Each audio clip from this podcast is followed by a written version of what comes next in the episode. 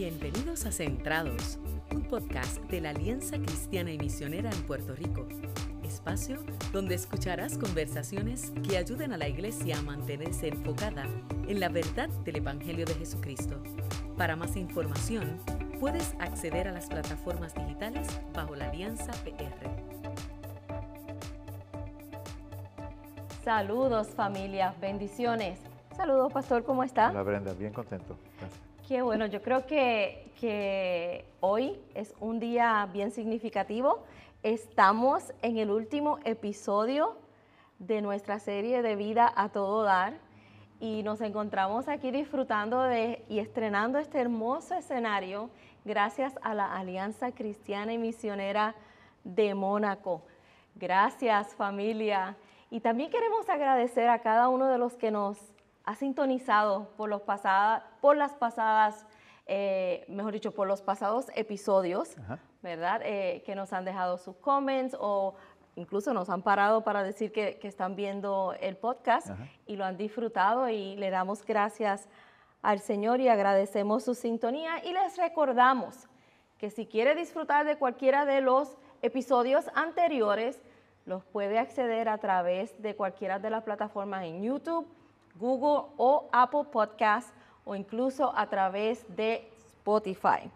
Y en estos momentos eh, queremos comenzar con el tema de vida a todo dar, pero hablando específicamente de vivir sin miedos. Sí, y, y hablando de eso, eh, para cuando salga el podcast, va a ser al principio del año, Exacto. todavía en Navidad, y creo que es una buena invitación a empezar el año aprendiendo a vivir sin miedo.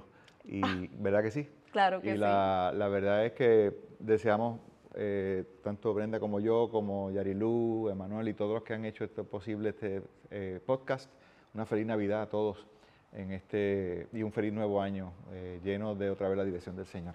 Y les amamos, ¿verdad? Yes. Les amamos. Yes. El, el- el tema, ¿verdad?, de una, aprender a, a vivir una vida sin miedo, eh, en, el- en la función de una vida a todo dar, toma prestado de la parte final del Padre Nuestro, la oración, eh, no nos dejes caer en tentación, mas líbranos Del mal. del mal. Y, y yo creo que cuando, cuando hacemos esa oración, estamos aprendiendo precisamente eh, cómo se, ha- se vive una vida sin los miedos que típicamente deberían gobernarnos si, si estuviéramos por nuestra cuenta. Mm, Si, si yo tuviera que por mí mismo librarme del mal, o si yo tuviera que, no solo del mal allá afuera, especialmente del mal acá adentro, mm, si yo tuviera que en mis propias fuerzas vencer la tentación, estaría perdido. Y la realización de que yo no tengo que hacerlo solo, no, no necesito hacerlo en mis fuerzas, vuelca mundos. Eh, darme cuenta de que Dios está para nosotros, eh, eh, ahí para librarnos. eh, pero yo- quizás lo irónico es que aunque el Señor Jesús nos, nos enseña a orar así, eh, y nos da la oración modelo, quizás no estamos haciendo tanto esa oración como necesitamos, de no me dejes caer en, En tentación, tentación y líbrame. y líbrame del mal, porque a veces, a veces sospecho que en el fondo, en el fondo, nosotros no estamos tan conscientes de nuestra necesidad de ayuda. Y nuestra propia inclinación, eh, nuestra forma de vernos es, pues, somos gente buena, Sí, todo el mundo. ¿verdad, Brenda? No matamos. No, en el fondo sí, decimos. buenos. Ahí está un chiste en Puerto Rico, ¿verdad? Que Dice, "Sí, él es bien bueno en el fondo. Bien al fondo. Bien al fondo. Y, y de verdad, en el fondo, la gente dice, no, ese es buen muchacho, una persona buena. Y yo no sé de dónde nos sacamos eso. Eh, No solamente cuando nos evaluamos, eh, sino cuando evaluamos la condición humana. Ciertamente no es del Evangelio. Mm, Eh, claro, alguien podría alegar, y yo diría amén a eso, que sí sale del Evangelio, pero antes de la caída. Dios, Dios Valga nos- la aclaración. Dios nos crea, ¿no? Este, con, como cuando crea todo, nos crea su imagen y semejanza y, y Dios, que es el catador de todo lo que crea, dice, qué bien me quedó esto. Mm, Y cuando crea al hombre y a la mujer, hace todo. es interesante porque cuando crea al hombre, eh, de momento dice, "Hmm, hay algo que no está bien aquí. Necesito una compañera. Mm, Y eso yo creo que tú dices amén fuerte, ¿no? Mi esposa también. Eh, eh, esto no sería para nada un lugar bueno en gran manera si Dios no hubiera creado a la mujer. Estoy de acuerdo. y bendecimos a Dios por, por la mujer. así. Y, y otra vez, cuando crea al hombre y la mujer, dice, wow, esto está bueno en gran manera. Y, y a veces cuando hablamos del Evangelio, nosotros empezamos siempre por el pecado, los pecadores, y, y no vamos más atrás a la creación. Es como si comenzáramos nuestra historia y nuestro mensaje solo con la caída, pero no con el, la realidad de, de lo que Dios creó, lleno de dignidad, belleza, bueno, hermoso. Eh, y quizás eh, necesitamos volver a predicar, no quizás, ciertamente debemos comenzar a predicar desde quiénes fuimos creados para ser, eh, nuestra dignidad como personas creadas a imagen de Dios. Piensen eso nada más. ¿Por qué? Porque si eso no está claro, eh, a raíz de la caída, vamos a tratar de adquirir nuestro valor y nuestra dignidad en lo que hacemos, En lo que hacemos. nuestro desempeño y lo que otros piensan de nosotros. Y eso ha sido casi todo el podcast, ¿verdad? Sí. Y de pronto, ok, eh, eh, Dios nos creó con valor. El valor nuestro no lo adquirimos con lo que hacemos, no nos lo ganamos, es un regalo. La gracia. Y eso es precioso. Cuando tú eres, tú entiendes eso, y el Evangelio nos ayuda a entenderlo, pues podemos ser libres de tener que construirnos nuestro propio valor. Pero entonces, también el Evangelio dice que caímos. Así que cuando en el fondo deseamos ser buenos y queremos ser buenos, eh, eh, es un deseo de regresar a lo que fuimos. Pero a veces ignoramos lo que somos, la, la condición en la que estamos, para ser más preciso con el Evangelio. Y decimos, bueno, pero, bueno, niego que necesite ayuda. Y dice, no, yo soy una persona buena. Bueno, fallo aquí allá, de vez en cuando, pero en el fondo soy una persona buena. Pero según el Evangelio no es así. Tenemos Entonces, Una si, condición pecaminosa. si eh, por naturaleza el ser humano, eh, a pesar de que sabe que no es tan bueno nada, pero de momento se identifica o se cree, ¿verdad? Que es bueno, bueno. Entonces, eh, ¿por qué una persona, entonces en este caso, pediría algo así como lo que dice las escrituras, no me dejes caer en tentación, más líbrame del mal? ¿Por qué lo pediría? ¿Por qué lo pediría? Sí, gracias por la pregunta. El- creo que la persona que pide eso es aquella que es brutalmente honesta con su condición. Mm, Quizás alguien que ha fracasado lo suficiente como para decir, yo no puedo ser la persona que quiero ser en mi propia fuerza.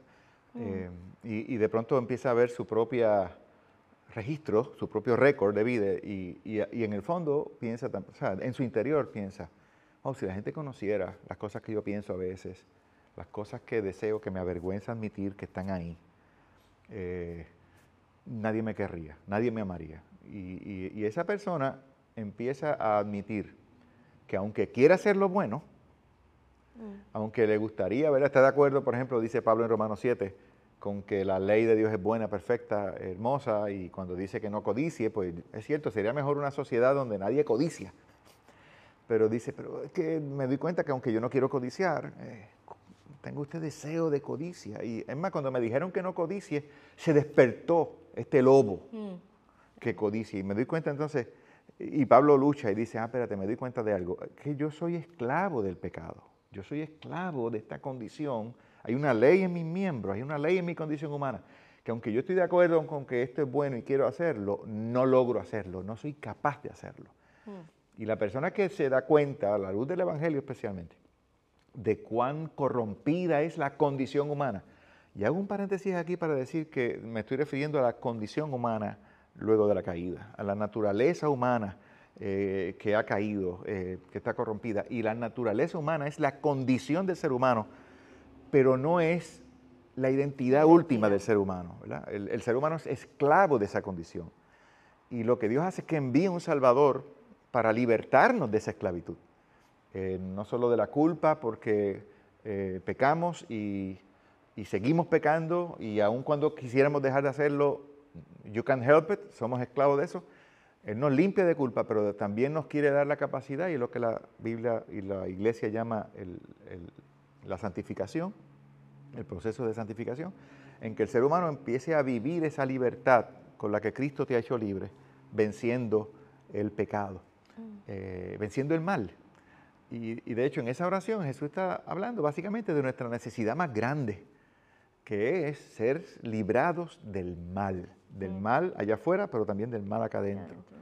Y, y el ser humano ahora que se da cuenta de que necesita ayuda, hace esa oración. No me dejes caer en tentación.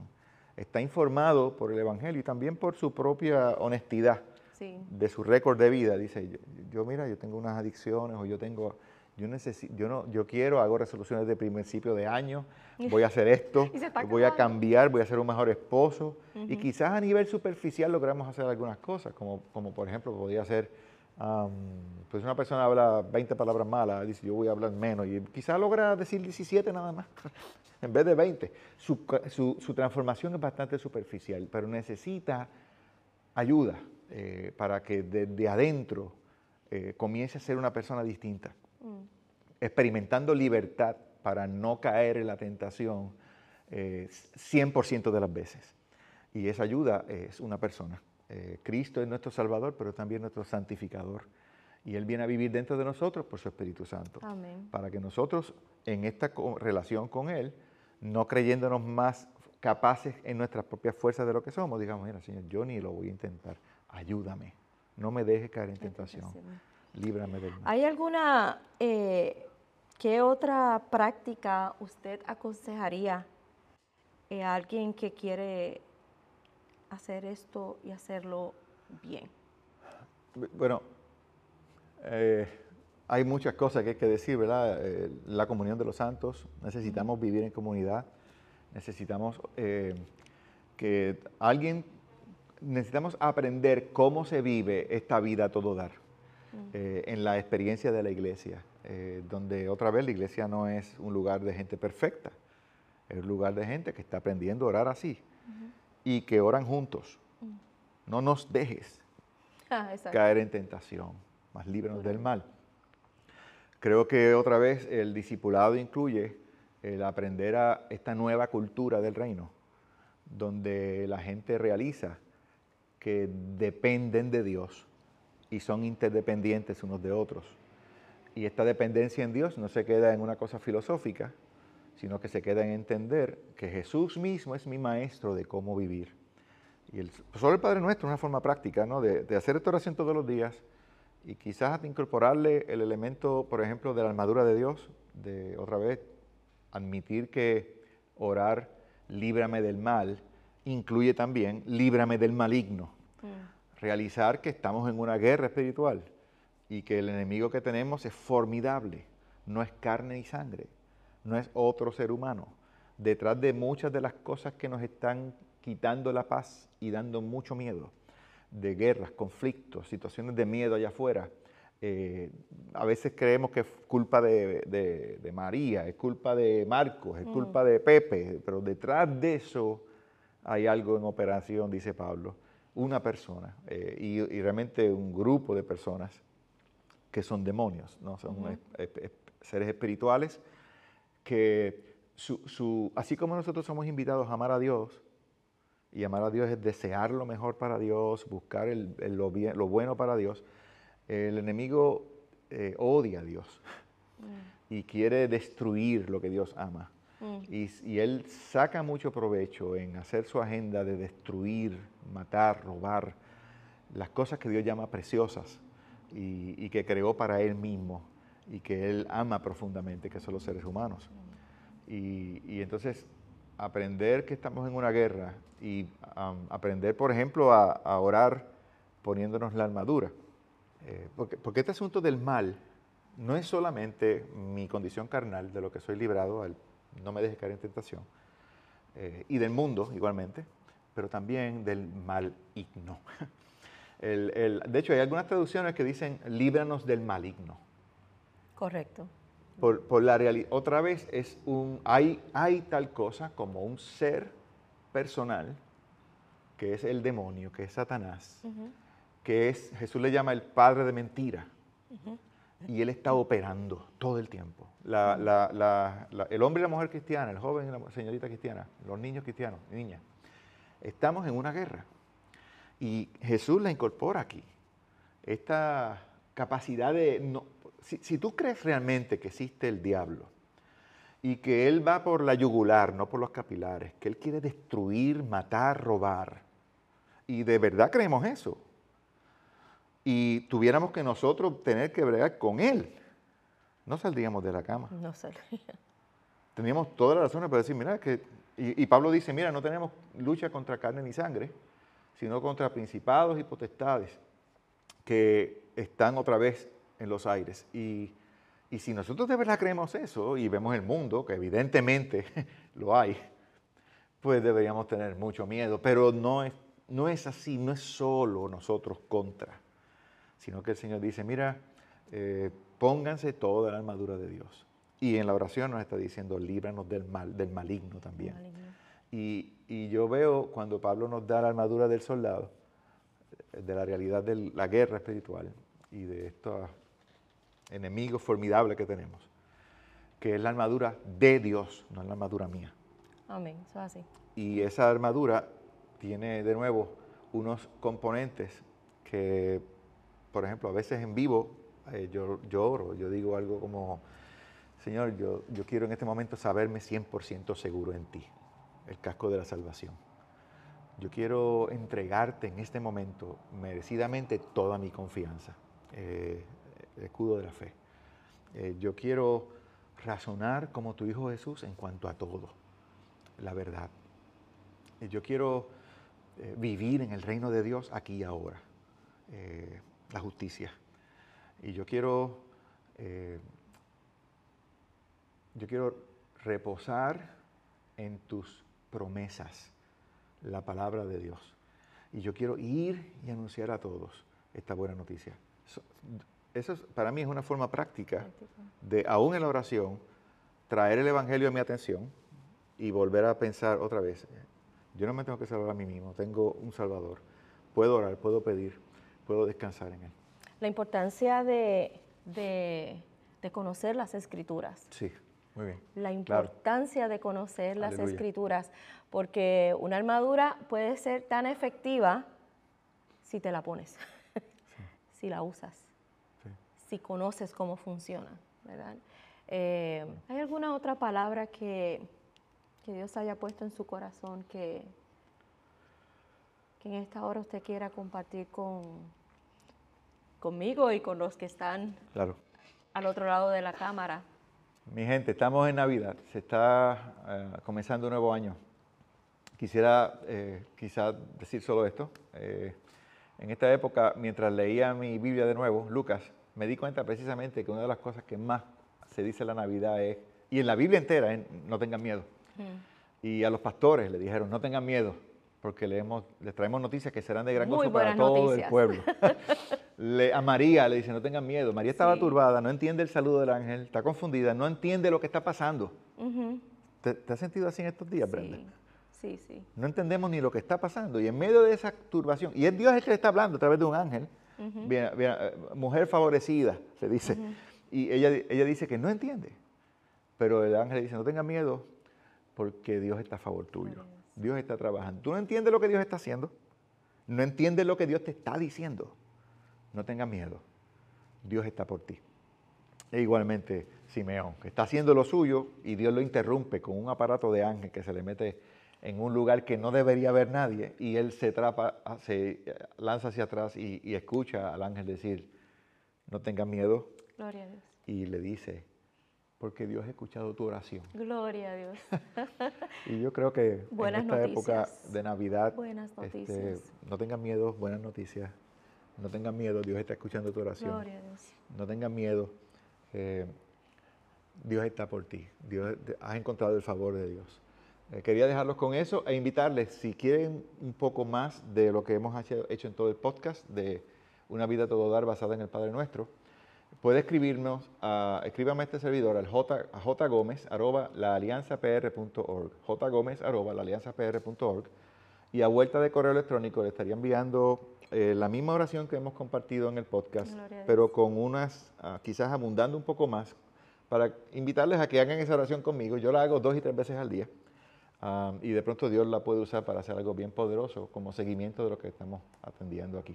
Comparte el podcast con otra gente y Brenda y yo regresaremos en el 2022, En el 2022. con el equipo de Yarilu, que es nuestra directora, eh, productora y un montón de otras cosas más que hace Yarilu. Dios la bendiga. Eh, Yarilu, ¿puedes venir aquí un momento, por favor? ven acá un momentito, vente por acá. Sí, queremos, queremos celebrar la vida de Yarilu. Ella es parte de este equipo, Emanuel no está con nosotros ya, él está dirigiéndose por el Señor a otro lugar de servicio, eh, de pronto nos ayuda en otra faceta, lo bendecimos también, pero aquí está esta campeona que está haciendo un trabajo espectacular y queríamos que la celebraran también. Eh, volveremos en una segunda temporada, eh, quizás con algunos cambios, pero van a tener que soportarme a mí y aprender de nuevo con alguien adicional. ¿Ok? Eso es así. Pues nada, familia, bendiciones y mantengámonos centrados. Gracias por acompañarnos en esta edición de Centrados. Te invitamos a suscribirte y compartirlo. Te esperamos en nuestra próxima edición.